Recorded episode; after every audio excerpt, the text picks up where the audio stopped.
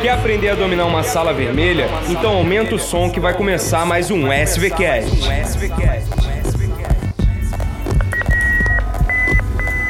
Eu sou Miguel Barrela. Eu sou Pedro Ribeiro. Essa é a Sala Vermelha. E esse é o SVCast.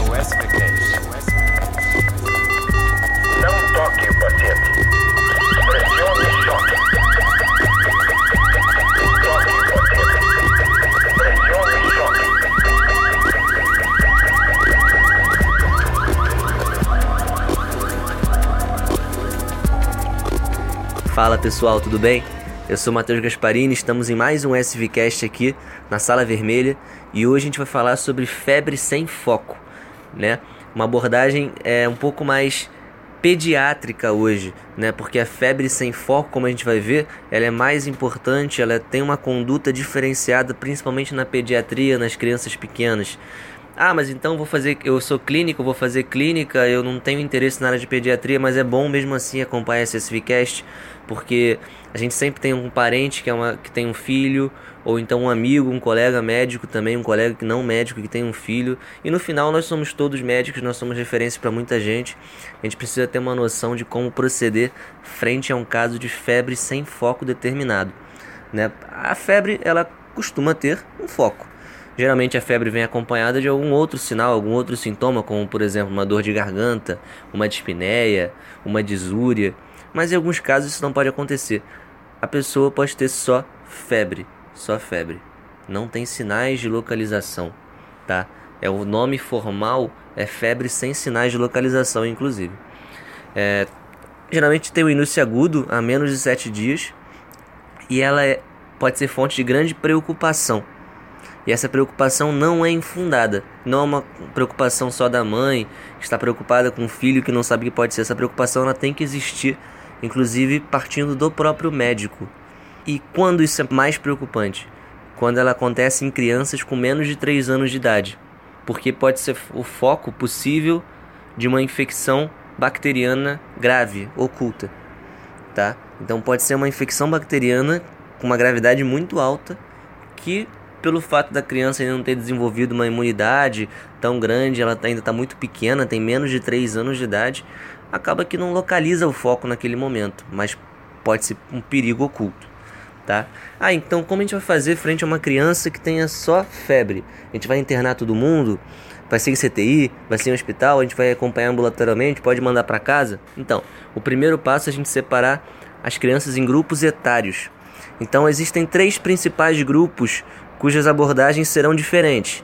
O grupo de crianças na parte no período neonatal até um mês de idade. O segundo grupo é de 1 a 3 meses de idade. E o terceiro grupo é de 3 a 36 meses de idade, ou seja, de 3 meses a 3 anos de idade. Como que a gente vai proceder frente a cada um desses grupos? Vamos começar pelos mais novinhos, por, pelo período neonatal, porque tem até um mês de idade.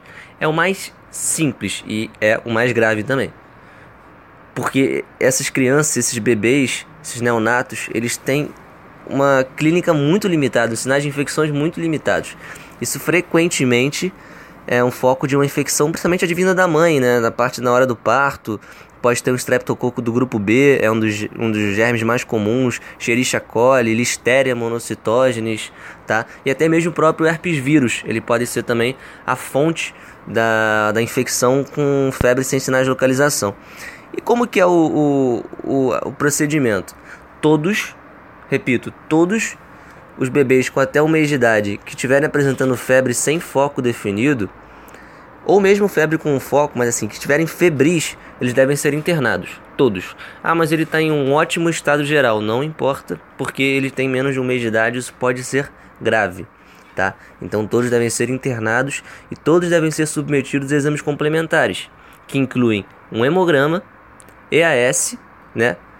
Que é a urina tipo 1, também chamada. A urinocultura, então fazer uma cultura de urina, fazer uma cultura no sangue, fazer uma hemocultura e também no líquor. Então é importante colher o líquor porque pode ser uma meningite acontecendo e gerando essa febre, tá? É, e a gente tem que começar logo após fazer esses exames de preferência, mas começar rápido antibiótico terapia empírica, venosa. Então, começar com antibióticos de largo, largo espectro que peguem os principais patógenos que acometem esse grupo populacional que eu acabei de falar, né? Listéria, streptococo do grupo B. Então, o principal, a principal escolha vai ser uma ampicilina associada a uma gentamicina venosa. Então, menos de um mês, antibiótico terapia venosa, vários exames para poder achar algum foco para essa infecção e internação hospitalar obrigatória, tá? Ah, mas a mãe ela chegou falando que a criança estava com febre, mas na, na hora da consulta ela não estava com febre. Mas a queixa da mãe, se a mãe mediu em casa estava com febre acima de 38 graus, pela literatura americana, aqui no Brasil varia um pouco, alguns consideram acima de 38, outros acima de 38,3, outros, outros acima de 37,8, mas como via de dúvida a gente bota 38 graus também, e a gente tem que valorizar a queixa da mãe. Então se a, a queixa não, a observação feita pela mãe no caso, né? Se a mãe aferiu a, a temperatura e tinha uma temperatura elevada, tinha febre, mesmo a febre não ocorrendo agora, a gente tem que adotar o que a mãe falou. A gente não pode deixar passar um caso só porque na hora não estava mais. Às vezes é uma coisa, um, tem um caráter meio intermitente mesmo. E outra, uma dica, uma dica importante nessa faixa etária também é que qualquer agasalho pode acabar elevando a temperatura da criança, pode acabar gerando uma leve hipertermia. Isso pode gerar uma falsa impressão de febre. Então, naquela criança que você aferiu a temperatura e estava alta, só que ela estava muito agasalhada, qual que é a conduta adequada? Não é já vamos internar, não. Estiver um pouco acima do limite, a gente faz o seguinte: a gente retira os agasalhos da criança e reafere a temperatura 15 a 30 minutos depois. Se, o, se a temperatura elevada persistir, é, é um sinônimo de febre a gente tem que intervir com a conduta adequada. Se ela não estiver mais presente, quer dizer que foi fruto do agasalhamento. Então ela tem que ficar sob acompanhamento rigoroso nas próximas horas, mas a princípio não tem essa necessidade de internar para uma investigação e uma antibiótica terapia imediata. A gente tem que ficar só de olho, tá? Então, período neonatal é o mais simples, tem que internar todo mundo estando bem ou não estando bem. Agora, partindo para o segundo grupo, que tem entre um mês e três meses de idade, é, a grande maioria dos casos ela surge por conta de um quadro viral, mas em algumas situações deve ser aventada a hipótese de infecção bacteriana, especialmente é, infecção trato urinário, por Escherichia coli. E é uma infecção que pode ser muito grave também nessa faixa etária. E como que deve ser a conduta frente a esse grupo populacional entre um mês e três meses de idade? A gente separa agora. Não é todo mundo que tem que ser internado.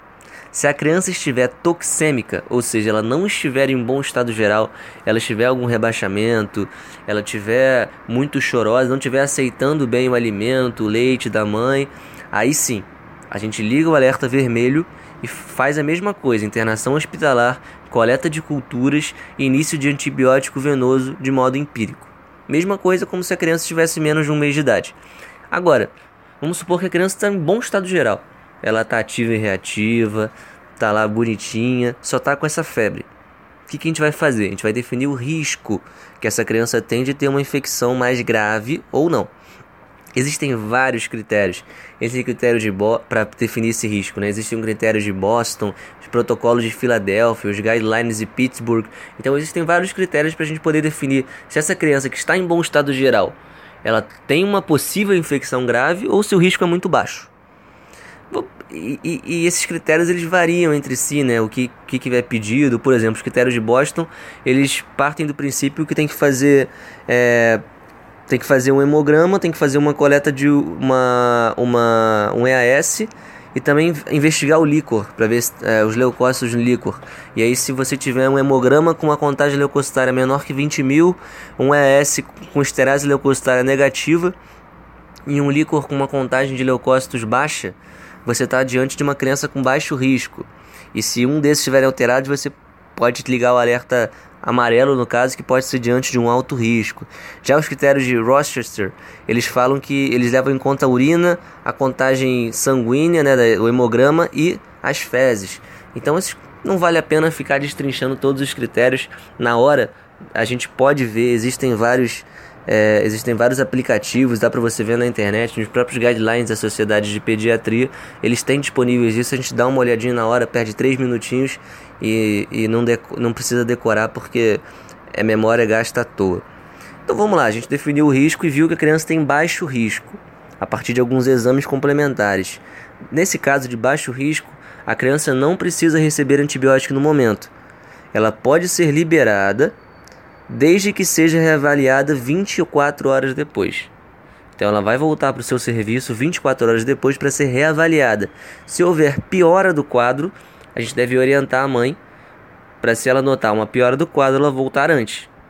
Se não tiver aberto o seu serviço, voltar para uma emergência, para emergência mais próxima.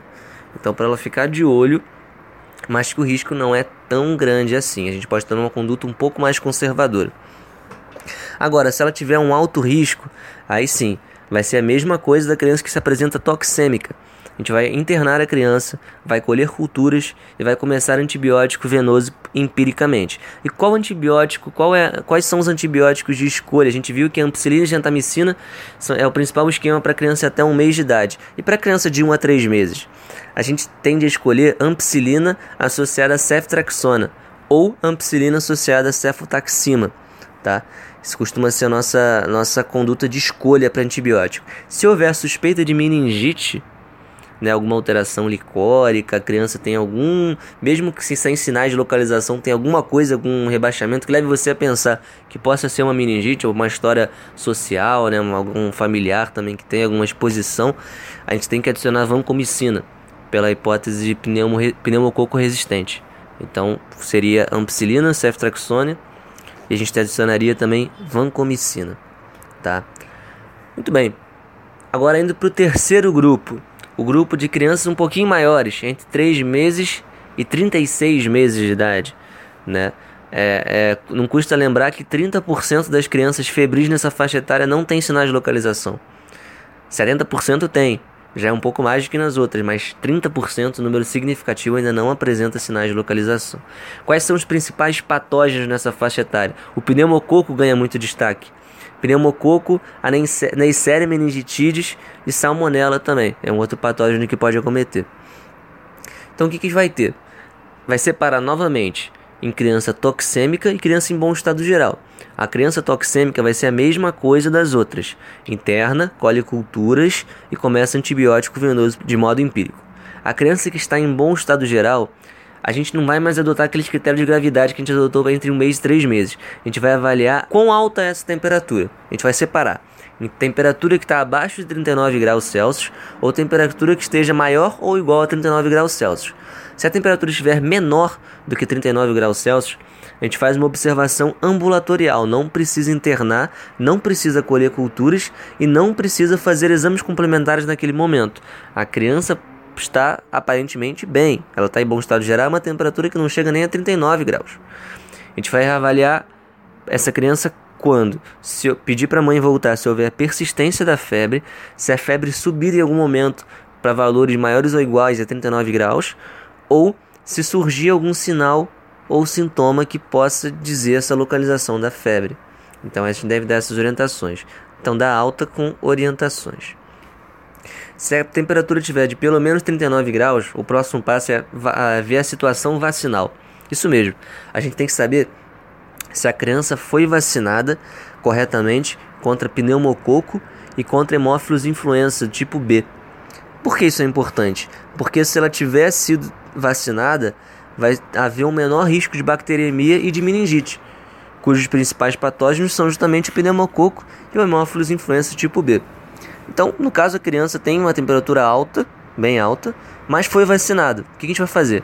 A gente vai avaliar somente infecção urinária a partir do EAS e urinocultura, tá? Se a criança não foi vacinada contra pneumococo hemófilos, já o risco de bacteremia e de meningite já aumenta. Então a gente começa a investigação avaliando mais uma vez infecção urinária a partir do ES e urinocultura. Agora, se o ES vier normal, a urinocultura, a gente, como demora um pouco mais, a gente não usa para conduta inicial. Mas o ES, se vier normal, a gente pode adotar três condutas. Assim, existem três possibilidades de conduta que a literatura suporta. Quais são elas? A primeira possibilidade, a gente colher hemocultura e fazer a primeira dose de antibiótico parenteral, liberando a criança para uma reavaliação posterior. Então a gente colhe cultura, faz, uma, faz o começo de antibiótico e libera para reavaliação daqui a um pouco. A segunda possibilidade, a gente dosar o hemograma, colher o hemograma e dosar os leucócitos. Se os leucócitos estiverem acima de 15 mil, a gente segue a mesma coisa da anterior, a gente colhe cultura e faz uma dose de antibiótico. E a terceira possibilidade, a gente escolher cultura só e agendar uma reavaliação. Então, não há também necessidade de internar a criança, mesmo que ela tenha uma temperatura muito alta não seja vacinada. Quando que a gente vai internar a criança em 3 meses e 36 meses? A gente vai internar, no primeiro momento, logicamente, a gente vai internar só se a criança estiver toxêmica, não estiver em bom estado geral. A criança em bom estado geral, a princípio, acompanhamento rigoroso, porém ambulatorial. Tá? É, não custa nada lembrar também que a febre sem sinais de localização é um subtipo de febre sem foco. Existe um outro subtipo de febre sem foco que não vale a pena falar aqui porque não é considerado uma emergência médica, mas fica a título de curiosidade, que é a febre de origem indeterminada, né? Ocorre tanto na criança como também no adulto, pode acontecer. Que é uma febre cuja causa não foi determinada após três semanas de investigação ambulatorial ou uma semana de avaliação hospitalar. Então, paciente internado, você fica uma semana pesquisando por que, que essa febre está acontecendo e não consegue achar um motivo plausível para isso. Ou três semanas no ambulatório. Pode ser causada por vários fatores. Pode ser infecção, doenças reumatológicas, neoplasias, né? sarcomas podem causar muito isso. Medicamentos também às vezes causam essa febre de origem indeterminada ou febre de origem obscura. É isso, pessoal. Então acho que a gente fez um resumão aqui de como proceder frente a uma febre sem sinais de localização nas crianças desde o nascimento até os 3 anos de idade. Então, se um colega te ligar e falar, poxa, meu filho está com febre, você já vai saber melhor. Ou então, se você for um pediatra, almejar ser um pediatra, aí já, já tá um, um, umas recomendações boas para a gente saber proceder no momento de emergência. É isso, pessoal. Um grande abraço.